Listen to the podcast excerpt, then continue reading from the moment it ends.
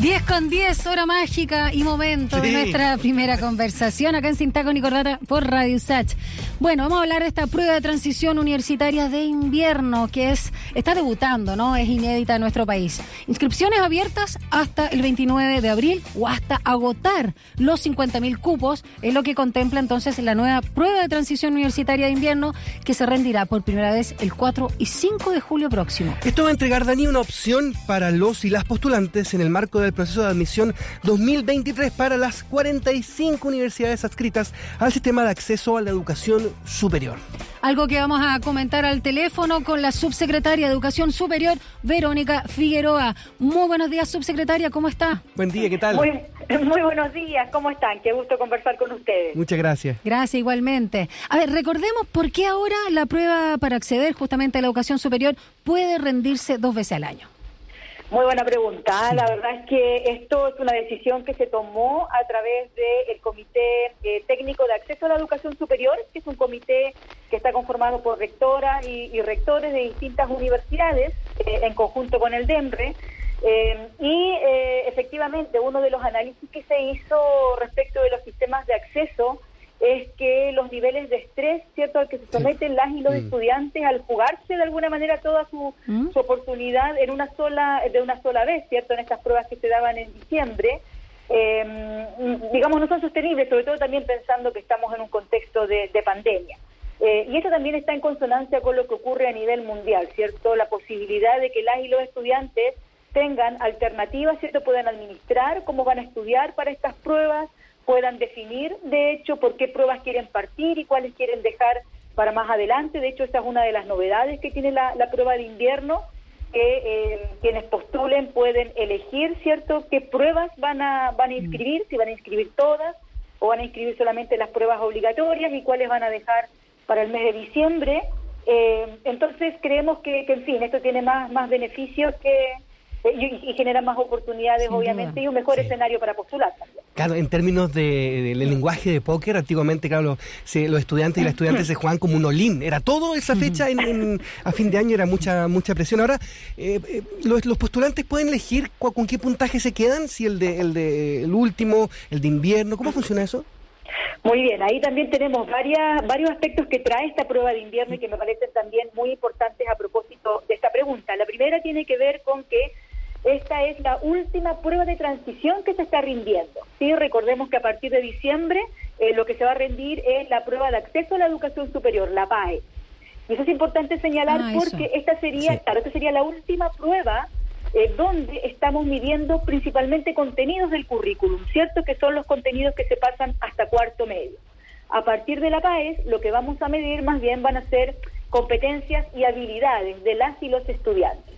Eso es importante señalar porque para esta prueba de invierno eh, la inscripción es eh, para quienes ya tienen su licencia de cuarto medio, es decir, a quienes ya vieron estos contenidos, ¿cierto? Quienes están cursando su cuarto medio van a poder hacer esa rendición en diciembre, ya con la PAE. Entonces ahí hay un primer elemento. Eh, un segundo elemento importante es que efectivamente, eh, a propósito del puntaje, hay dos cosas allí. La primera es que la escala de puntaje también cambia eh, con la prueba PAES. Y para esta prueba de invierno, dado que es además, como ustedes muy bien decían al inicio, cierto, algo inédito, vamos a utilizar esa nueva escala. Es decir, en vez de utilizar los resultados cierto de la escala anterior, que eran de 150 a 850 puntos, a partir de esta prueba de, transi- de transición, y por cierto la PAES que se va a dar en diciembre, la nueva escala va a ser de 100 a 1000. Y eso tiene que ver con, eh, efectivamente, el elegir, como muy bien decían, eh, el mejor puntaje, ¿no? Eh, a partir de, de esta prueba, en esta prueba de invierno, eh, a diferencia de lo que ocurría anteriormente, es que eh, quienes la rindan pueden elegir el mejor puntaje de la prueba rendida. Antes lo que se hacía era, ¿cierto?, seleccionar el mejor puntaje ponderado por cada prueba. En cambio ahora, lo que van a poder hacer es elegir el mejor puntaje de esas pruebas. Por ejemplo, si quienes nos están escuchando, ¿cierto? Dieron su prueba PTU en diciembre de 2021, Ya. ¿cierto? Y en esa prueba, por ejemplo, en eh, la prueba de eh, comprensión lectora, ¿cierto? Sacaron eh, 600 puntos. ¿Mm? Y van a rendir la prueba de invierno ahora, ¿cierto? Y en esta prueba de invierno sacaron en compresión lectora 630 y van a dar la prueba, ¿cierto? La PAES en diciembre y ahí obtienen 660. Okay. El puntaje con el que van a postular a la, a la universidad va a ser 670. No el ponderado de los tres puntajes, sino el mejor puntaje de cada prueba. Y obviamente eso los pone también en un mejor pie para elegir, ¿cierto?, su carrera y para poder postular de manera más competitiva también en el sistema.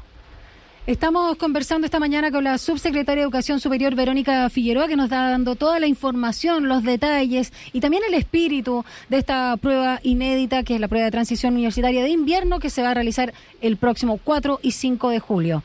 Eh, subsecretaria, también hablemos del debate por el financiamiento ¿no? de las universidades, lo que mm, de hecho apareció un reportaje en la tercera del sábado. Ahí usted reafirmó, las universidades públicas son propiedad del Estado. Este es el que debe posicionarlas como un eje sustantivo del proyecto de transformación social.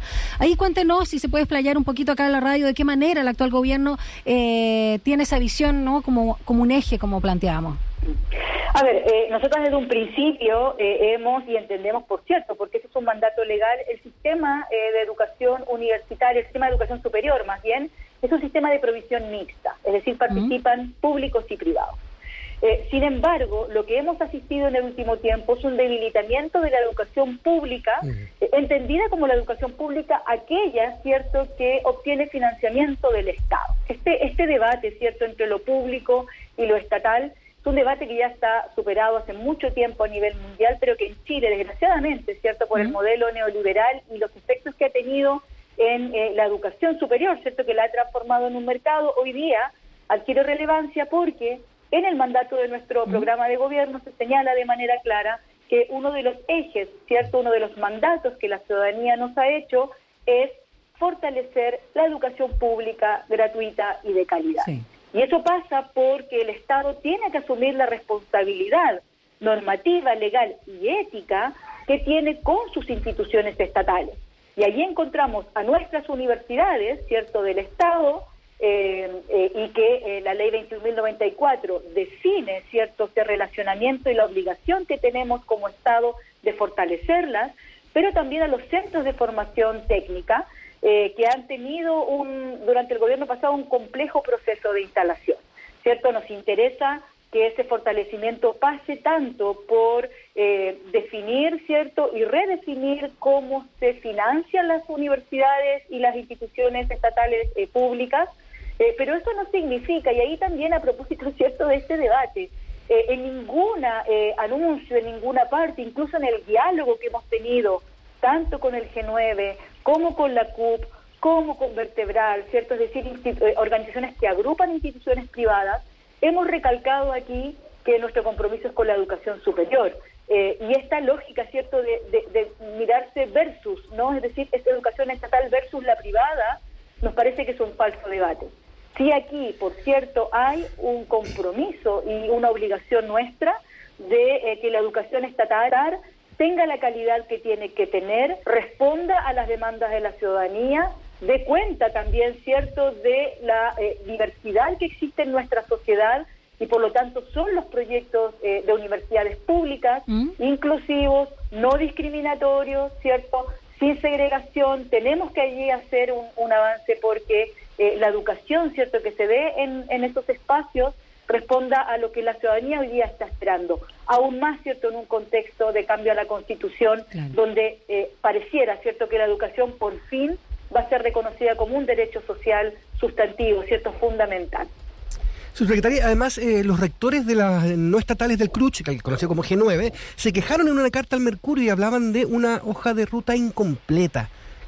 ¿Qué nosotros tenemos una hoja de ruta, hemos presentado esa hoja de ruta en las distintas instancias. Quizás el problema es que esa hoja de ruta puede no gustar, pero la hoja de ruta existe. Nosotros tenemos cinco ejes, cinco lineamientos claves para la gestión de esta subsecretaría. La primera de ellas es el fortalecimiento de la educación eh, superior pública, ¿cierto? El segundo es eh, la discusión en torno a un nuevo sistema de financiamiento de la educación superior, donde por cierto, la condonación, ¿cierto?, de las deudas estudiantiles es clave. Eh, un tercer eje tiene que ver con cómo generamos una política pública, ¿cierto?, de acceso a la educación superior que reconozca las diversidades que hoy día existen en nuestra sociedad. Un cuarto eje de nuestra hoja de ruta es el fortalecimiento de la educación técnico-profesional, clave para poder ponernos a tono con lo que ocurre en la educación técnica, ¿cierto?, en otros contextos mundiales. Y finalmente, cómo posicionamos a la subsecretaría como un actor clave en eh, el sistema de educación superior. Es decir, la hoja de ruta está clara, las estrategias están claras, nuestra agenda está muy clara. Eh, yo creo que aquí eh, lo que hacemos más bien es un llamado y como lo hemos hecho desde un principio, mm. es a dialogar. Nosotras y nosotros, nuestro gobierno se ha planteado como un gobierno dialogar. Minuto uno en el que nos instalamos con el, con el gobierno, con estas instituciones, para dar certeza, para dar claridad. Hemos enfatizado que nuestro compromiso es con las instituciones estatales, pero que todos estos debates y discusiones se van a dar de manera transparente, de manera abierta, convocante. Eh, entonces, nada, el llamado es, por lo tanto, a reducir más bien este nivel de, de, tensión inexistente y a ponernos a tono con lo que la ciudadanía efectivamente nos está, nos está demandando. Subsecretaria, aprovechamos antes de, cerrar el tema, por supuesto, de lo que nos convoca, que es esta prueba de transición, acceso a la universidad, por supuesto, en esta versión de invierno, eh, hablar de lo, del CAE, ¿no? ¿En qué va este mm. tema también de la condonación? Y también porque parlamentarios eh, deudores del CAE hablaron de conflicto, ¿no? De interés que pondría en duda la votación del eventual proyecto, justamente de condonación. A ver, aquí lo que lo que nosotros tenemos que tener claro es que aquí es un eh, es un mandato, ¿cierto? Esto estuvo en nuestro programa de gobierno, eh, la condonación universal de las deudas estudiantiles, dentro de las cuales se encuentra el CAE. Eh, como muy bien dijo nuestro ministro, aquí hay una mala política, una mala política pública que tenemos que reformular.